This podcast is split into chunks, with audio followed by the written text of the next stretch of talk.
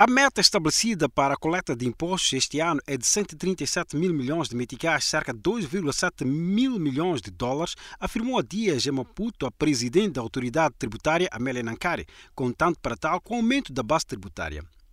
E o número de potenciais contribuintes fiscais no país aumentou 3,8% para cerca de 3,3 milhões contra 2,6 milhões em 2013.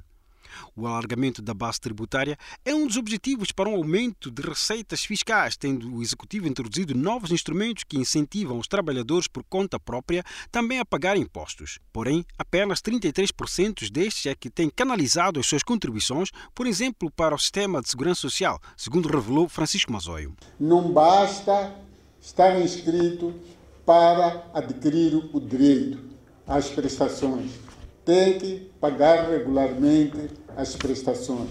Então, se repararem aqui, já temos cerca de 7 mil inscrições, mas só apenas 2 mil é que estão ativos. É necessário mudar esse cenário. Esse cenário. Do total de contribuintes cadastrados em Moçambique, 67.698 são pessoas coletivas.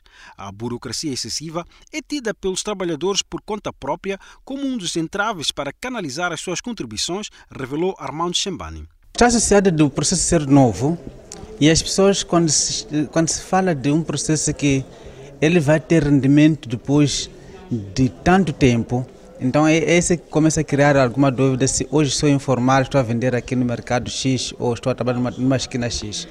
E, e, amanhã poderia mudar porque isto aqui, estou aqui porque por causa de uma circunstância. Mas amanhã vou estar em outro sítio. Ainda queria essa dúvida se, se eu mudar para outro lugar, será que como é que vou, vou proceder? A receita fiscal de Moçambique é assegurada em mais de 35% pelo imposto sobre o valor acrescentado do IVA de Maputo, Alfredo Júnior para a Voz da América.